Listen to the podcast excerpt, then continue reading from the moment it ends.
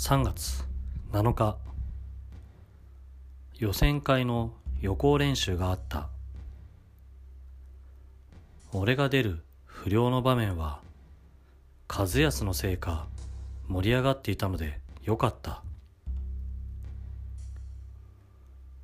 杉野の反応を心配していたのだが意外にも俺が鼻で煙火を吸っていたのに気づいていた。掃除の時間アイマナンたちがこっちを見ていたがいろいろと理由があってそっちを向けなかった。かっこでも本当に見ていたかどうかは知らん。